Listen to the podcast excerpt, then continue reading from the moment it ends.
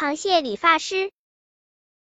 螃蟹考虑再三之后，当了一位理发师。作为一只螃蟹来说，这个主意是相当的棒。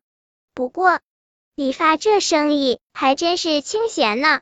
螃蟹这么感叹道。也就是说，连一个客人都没上门来过。于是，螃蟹理发师就带着剪子去了海边，在那儿有只章鱼在午睡。喂喂，章鱼先生！螃蟹叫道。章鱼睁开眼问：“什么事？”“我是理发师，你需要理发吗？”“你好好看吧，我头上有没有头发？”螃蟹仔细的看了看章鱼的头，果然一根头发也没有，光溜溜的。不过螃蟹的手艺有多好，也拿光头没办法呀。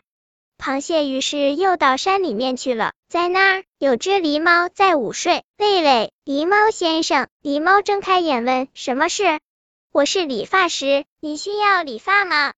狸猫很喜欢恶作剧，因此他想出了个坏点子。“好啊，给我理一下吧，不过必须得有个条件，也就是说，在我理完后，也给我爸爸理一下。”“哦，这个简单。”于是。螃蟹挥动着手臂捡了起来，咔嚓咔嚓咔嚓。不过螃蟹很小，与之比起来，狸猫简直就是个庞然大物了。而且狸猫全身都长满了毛，所以理起发来很费时费力。螃蟹口吐白沫，拼命的用剪子剪呀剪呀。三天过去了，活儿终于干完了。